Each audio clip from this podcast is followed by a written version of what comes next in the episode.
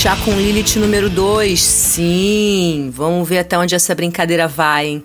Primeiramente, fora Temer. Segundamente, caso tenha ouvido o primeiro episódio, bom, minhas sinceras desculpas pela tosqueira técnica generalizada, gente. A intenção é melhorar isso aí, tá? Bom, mas eu espero que pelo menos o conteúdo tenha se salvado, né? Porque é ele que mais importa.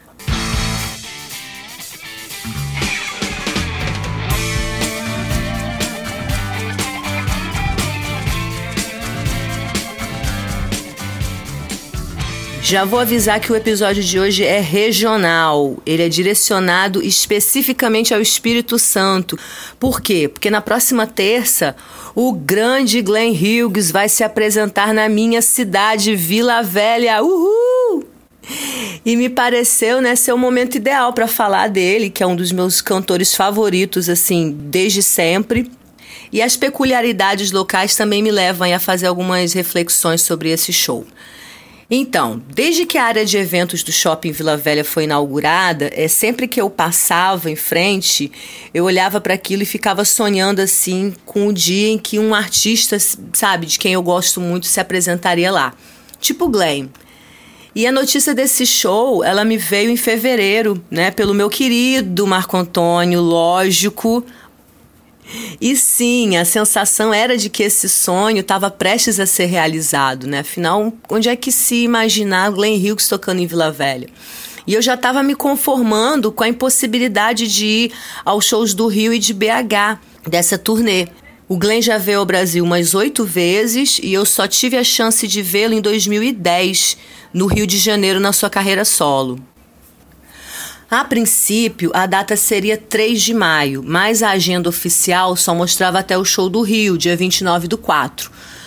A data daqui só entrou quando foi modificada para o dia 1 do 5, há menos de um mês. Por que, que eu estou falando isso? Porque todo show de artista grande que é anunciado, a primeira coisa que a gente tem que fazer para saber se o show vai rolar mesmo ou não é ver a agenda oficial do artista. Se o show tiver na agenda oficial do artista, então já está praticamente garantido que ele vai tocar. É lógico que nesse caso, o produtor desse show, Patrick Ribeiro, ele já está há mais de 20 anos aí fazendo evento, ele é um produtor sério, nunca teve nenhum, né, nenhum problema. Então, eu fiquei até meio confusa, né? de não ver o show na, na agenda oficial. Mas isso aí acabou sendo resolvido.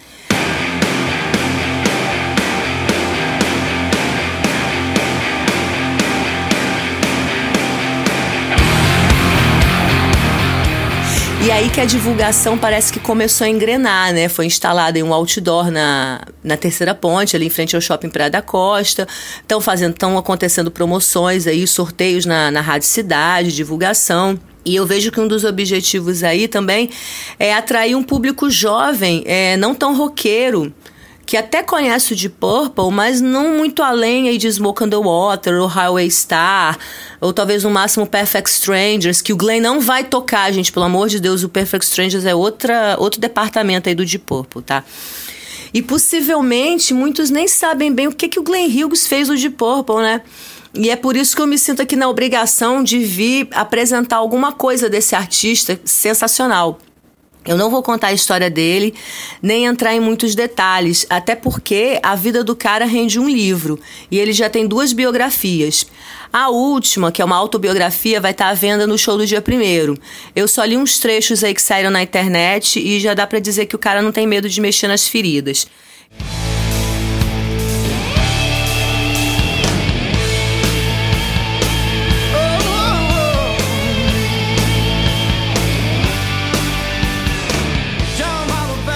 Ok, ok. Quem é Glenn Hughes?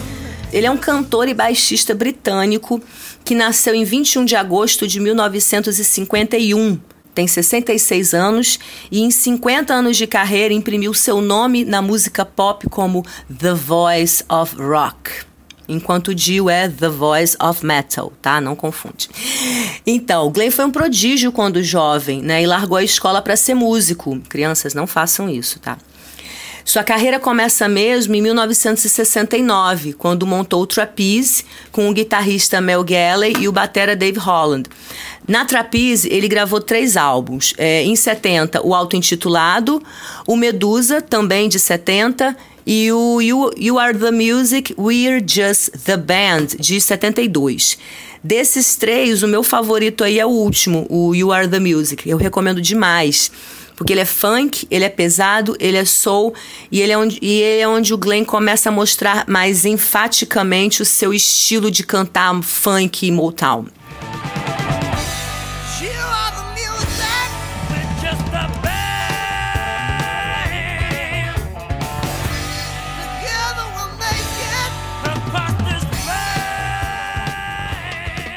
Mel Galley posteriormente faria parte do Whitesnake entre 82 e 84.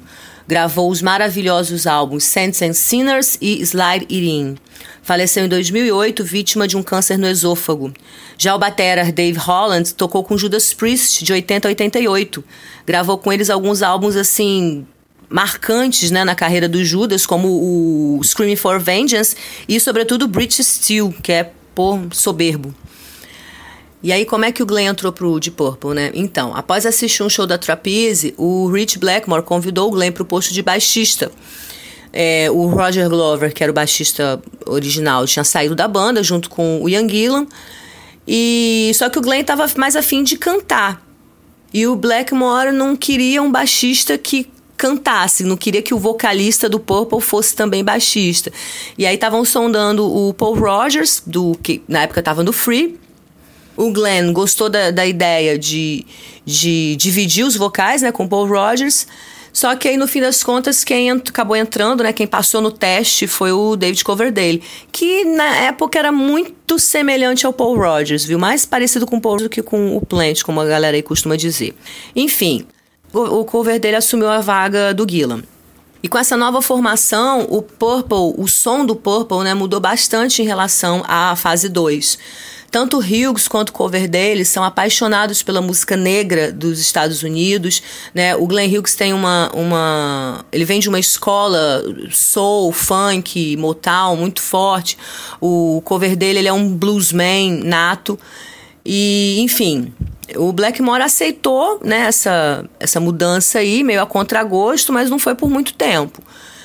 Essa formação, conhecida também como Fase 3 ou Mark III, Estreou no Festival California Jam em 74, com um show histórico. Tem disponível no YouTube, lançado em CD, em DVD, tá, tá aí para ver. Bom, com o Purple, o Glenn gravou três álbuns de estúdio, que são eles Burn, de 73, Stormbringer, de 74, que é ainda nessa Mark III, e o Come Taste the Band, de 75, já com o guitarrista Tommy Bolin, que né, substituiu o Rich Blackmore, que saiu do Purple para montar o Rainbow. Ó, olha, olha, se a gente fica falando que Vitória é um ovo, mas esse, essa, essa Purple Land também é tá, tá diferente não. Os ao vivo são o Made in Europe, de 75, que foi gravado ainda com o Blackmore na banda, e o Last Concert in Japan, de 76 com a fase 4, que já mostra bem aí o estado bagaceiro em que a banda se encontrava. Beleza, Burn tornou-se um clássico instantâneo aí do hard rock, né? Com hinos como a faixa título, My Just Take Your Life, Mistreated. Aliás, Mistreated é uma baladona maravilhosa de cover dele, recebeu versões espetaculares também de Ronnie James Dio e do próprio Glenn. Desse álbum aí, eu Gosto de praticamente todas, mas eu tenho um carinho especial por Sail Away. Sail Away Tomorrow. Ah, linda demais. O álbum seguinte, Stormbringer, de 73, tem já menor presença aí do Blackmore nas composições. O Hughes e o cover dele são músicos de muita personalidade, de influências em comum, então estava bem claro que eles imprimiriam novos elementos à banda. E só o Rich que não estava aceitando aquilo muito bem. Esse álbum é o meu favorito dessa fase e talvez o favorito de todos do Purple, né?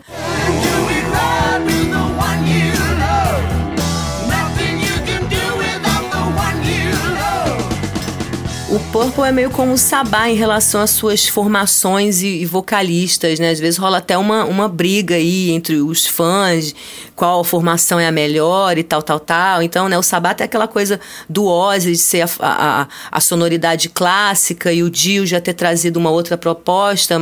E o Purple também é, é, é muito parecido, né? Ele, ele tem na sua, na, na sua base, no seu, na marca registrada do seu som, a voz do Gillan, né? E quando o Gillan saiu, o Purple já era uma banda é, consagrada, já era uma bandaça.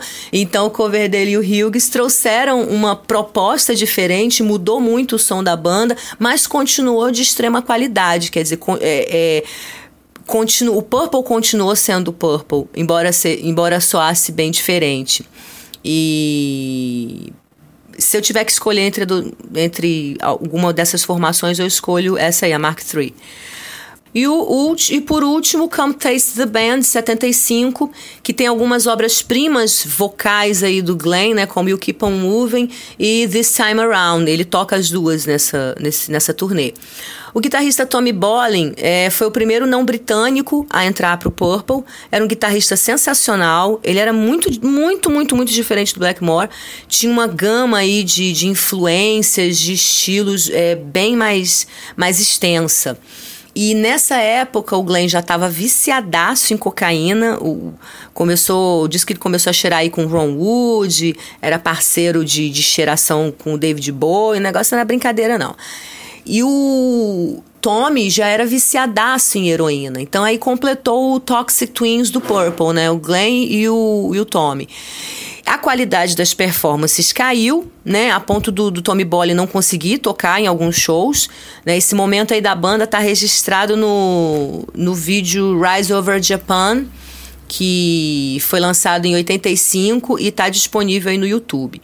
Bom, em 76 a banda implodiu. O cover dele foi seguir carreira solo, que depois se tornaria White Snake. Ian Pace e John Lord foram dar uma força aí pro cover dele, também é, tocaram aí no comecinho do White Snake. O Tommy Bolin seguiu carreira solo, mas morreu oito meses depois de overdose num hotel em Miami.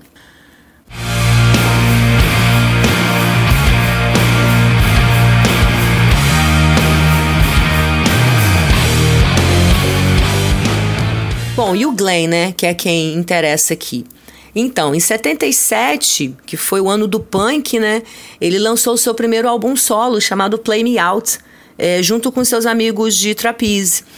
O álbum ele é puro soul, puro funk, não tem nada de rock.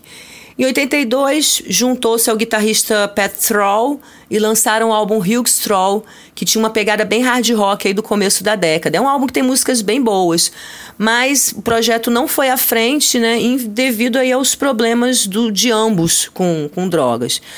A década de 80 foi cruel com muitos rockstars dos anos 70 e com Glenn não foi muito diferente. Ele teve aí sérios problemas de saúde devido ao abuso né, de pó e de álcool é, entrou numa maré bem braba. Em 85 e 87 participou do projeto Fenômeno do Mel Galley. Em 86, que aí fica interessante, gravou o Seventh Star com o Tony Iommi. Era para ser um álbum solo do guitarrista, mas a gravadora acabou fazendo com que fosse um álbum do Sabá. Não é à toa que o Tony disse que o Sabá pertence a ele, né? Embora Sharon discorde disso. Enfim, é um disco muito querido pelos fãs do Sabá, assim como Born Again de 83, com Gillan no vocal. Olha a família Purple aí de novo. Curioso que na época, quando o Glenn viu que, que o álbum tinha saído como Black Sabbath, ele ficou bem puto, né? Porque ele sempre achou que a voz dele não tinha nada a ver com, com heavy metal. Mas o álbum é bom.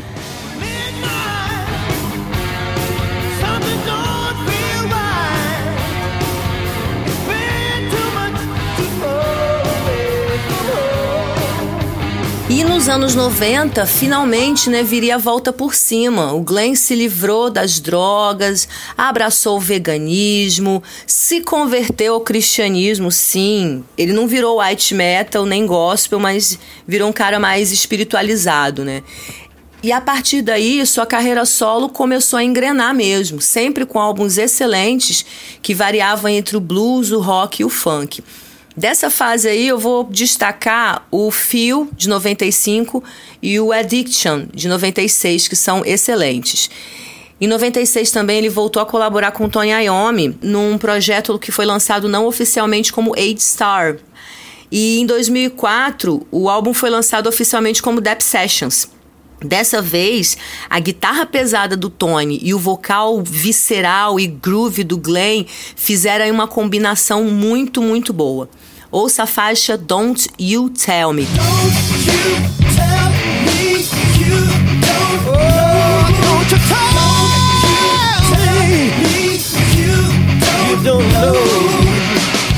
A parceria se repetiu no álbum Fuse de 2005, que é mais pesadão ainda. Ouça a faixa Grace. I just wanna tell you how could I forget to I just wanna let you know Grace E aí chegamos no século 21, né? Desde o começo aí dessa, dessa fase, o Glenn não para de produzir. Ele gravou dois álbuns com Jolene Turner, outro vocal do Deep Purple, o Hugh Stern Project, volume 1 e 2. É, eu recomendo que vá direto ao volume 2, que é perfeito. Ouça Revelation, que é a primeira faixa aí, e deixa rolar. Seja feliz.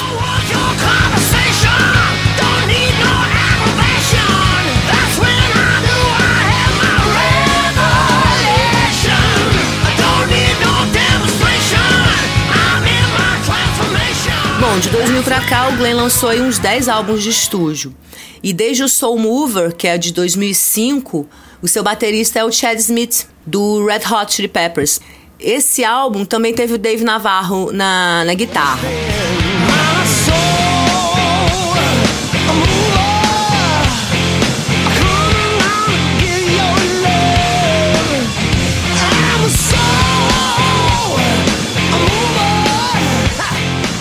O Soul Mover é um dos meus álbuns favoritos do Glenn, mas eu coloco aí também o Songs in the Key of Rock de 2003, Music for the Divine de 2006, o Funk de 2008, bom pra caramba, e o mais recente dele aí, o Resonate de 2016 que é fabuloso. Esse é o mais pesado e mostra o cara assim na sua melhor forma, tanto como cantor quanto como compositor. Eu assim, para quem curte rock, se você diz que curte rock, então adquira esse álbum aí porque é obrigatório.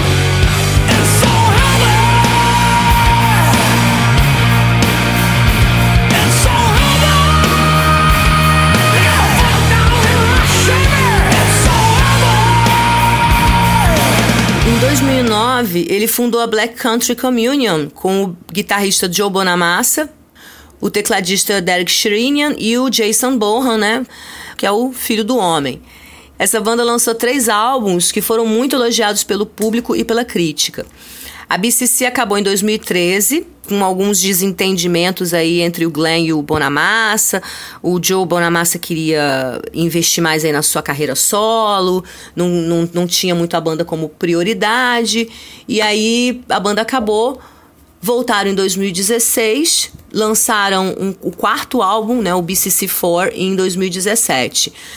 Todos os álbuns da Black Country Communion são muito bons e valem a pena ser ouvido. Qualquer, qualquer disco aí, qualquer um desses quatro aí que você pegar para ouvir, sabe, vai valer a pena. Desse último, eu recomendo que assistam ao, ao vídeo de The Cove. Ele denuncia a exploração de golfinhos no Japão. Tudo bem que eles não são só explorados lá, mas beleza. O maior desejo do Glenn era que a Black Country se tornasse assim, uma banda de verdade, né? Que, que faz turnês, que lança álbuns regularmente. Só que é, é, não é uma prioridade para o Joe Bonamassa, então por isso ela continua apenas como um, um projeto.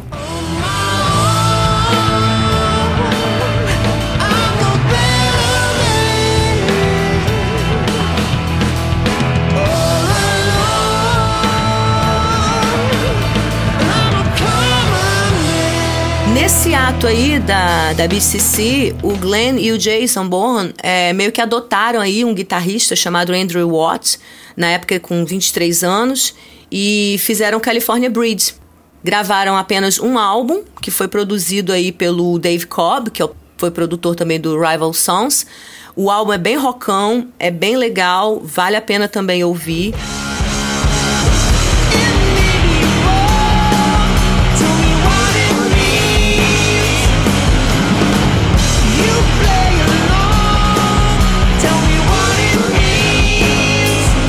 2011, Glenn lançou aí sua segunda autobiografia, coescrita com o Joe McIver, que já escreveu biografias de um monte de artistas aí, incluindo Max Cavaleira, Black Sabbath, Slayer, Machine Heads, Metallica e mais um monte.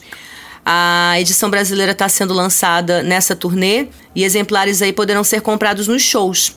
A edição gringa eu encontrei no Mercado Livre por 170 reais. É, com certeza essa nacional aí vai estar tá mais baratinha. E por último, Uh, o Glenn participou do último álbum aí do Joe Satriani, chamado What Happens Next. Foi lançado no começo de, desse ano. E nesse álbum ele, toca, ele só toca baixo, ele não tá cantando. Bom, gente, resumindo, né? O Glenn é um dos poucos rockstars aí dos anos 70 que ainda lança trabalhos relevantes no século 21. É, assim como Robert Plant, né, que viu sua carreira solo deslanchar nos anos 90 e atualmente só tem lançado aí bons álbuns, fazendo shows lotados e tudo mais. Aliás, o Plant e o Hughes são da mesma região da Inglaterra, que é o Black Country, ali na região de Birmingham, né, de onde vieram também os caras do Sabá, o Joe Bonham, o, o, até o Blaze Bailey também nasceu nessa, nessa região.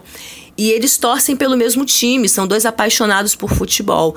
E num desses encontros aí e, no estádio, o Glenn prometeu ao Plant que jamais cantaria uma música do LED, né? E fez o Plant prometer a mesma coisa, que jamais cantaria uma música da fase dele do Purple.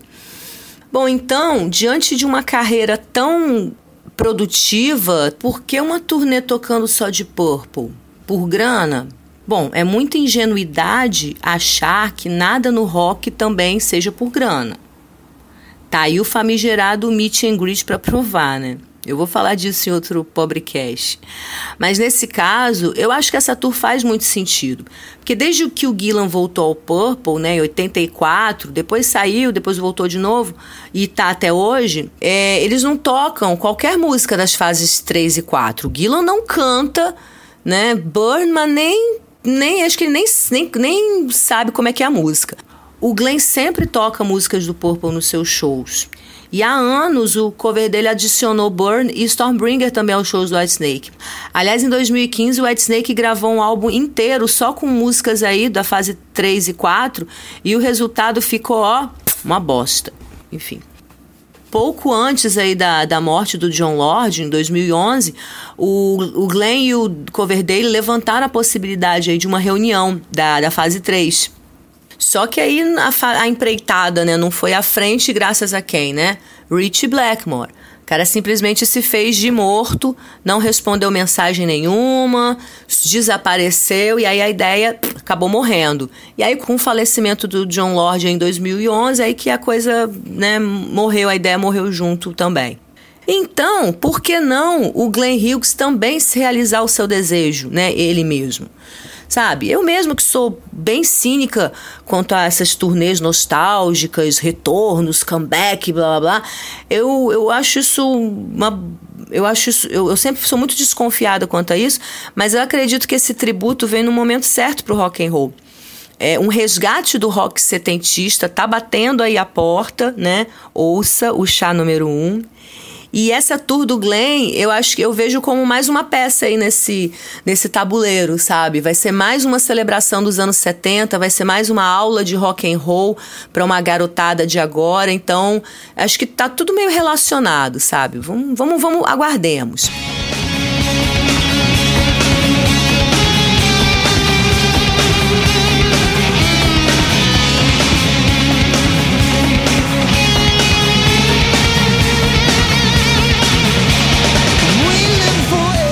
Agora, sobre a minha admiração pelo Glenn, né? Ela vai além da música. Porque o Glenn, ele é um do, daqui, daquela espécie rara de cantores que pode até cantar um vai malandra, sabe? Uma desgraceira dessas aí qualquer, que vai ficar lindo Tipo, tipo o que o Dio faz, sabe? Ele, o Dio, acho que o Fred Mercury é dessa categoria, eles são dessa categoria, né? Ele, ele tem uma, uma ele, ele carrega uma, uma carga muito grande de, de sentimento na voz dele. E além de tudo, ele é um cara espiritualizado, ele é vegano, ele é militante pelos direitos dos animais, assim como aí o, o Geezer, seu conterrâneo, né, o Brian May também. Ele faz parte da Rock Against Trafficking, que é uma organização de músicos e artistas que é, buscam aí conscientizar as pessoas sobre o tráfico humano e a prostituição. Eles buscam combater né, esse tipo de exploração e para esse projeto, inclusive, em janeiro, o Glenn lançou uma versão belíssima para Roxanne, do The Police. É, tá aí no, no YouTube para quem quiser ouvir.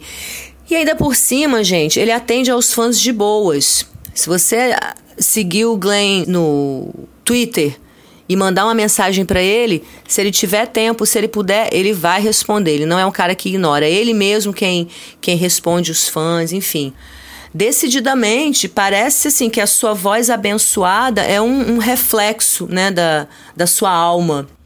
Então, vamos terminar aqui. Se você não conhece direito o Glenn e estava na dúvida se iria ao show por achar que se trata aí de um artista em fim de carreira, normalmente a pessoa já acha assim que o artista internacional veio tocar no Espírito Santo é porque está em fim de carreira. Mas saiba que trata-se exatamente do contrário. O Glenn é uma boa prova de que pode se dar a volta por cima e ainda chegar ao auge da carreira depois dos 60. Infelizmente, ele não tem a projeção merecida, ele, ele não tá aí tocando nas rádios, né? As próprias rádios aí que estão fazendo promoção desse show dele não costumam tocar nada do, do, da carreira solo do Glenn. Acho que se bobear, nem Black Country Communion toca. Então, se você não for, saiba que vai perder a chance de ver e ouvir um dos maiores nomes do rock clássico e atual também.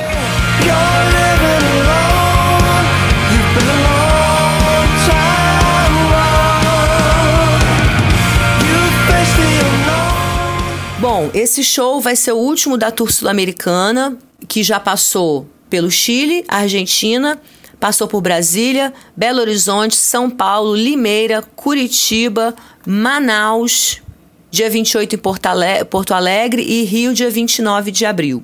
Essa turnê começou em outubro do ano passado, com shows na Austrália e na Nova Zelândia. E em abril que ele começou a engrenar, né, com shows na Dinamarca e na França. Daqui a tour segue, né, para o resto da Europa e para os Estados Unidos. E finalmente, recomendo que ouçam também a entrevista que o Glenn deu aí ao Gastão Moreira na Kiss FM. Tem no YouTube, tá bem legal, vale a pena ser ouvida. E é isso, que esse aí seja o primeiro de muitos grandes shows de rock and roll na cidade, que dê bastante gente, que a galera compareça, porque se não comparecer, né, vai ser mais difícil a gente ter outros, beleza? That's all, folks. This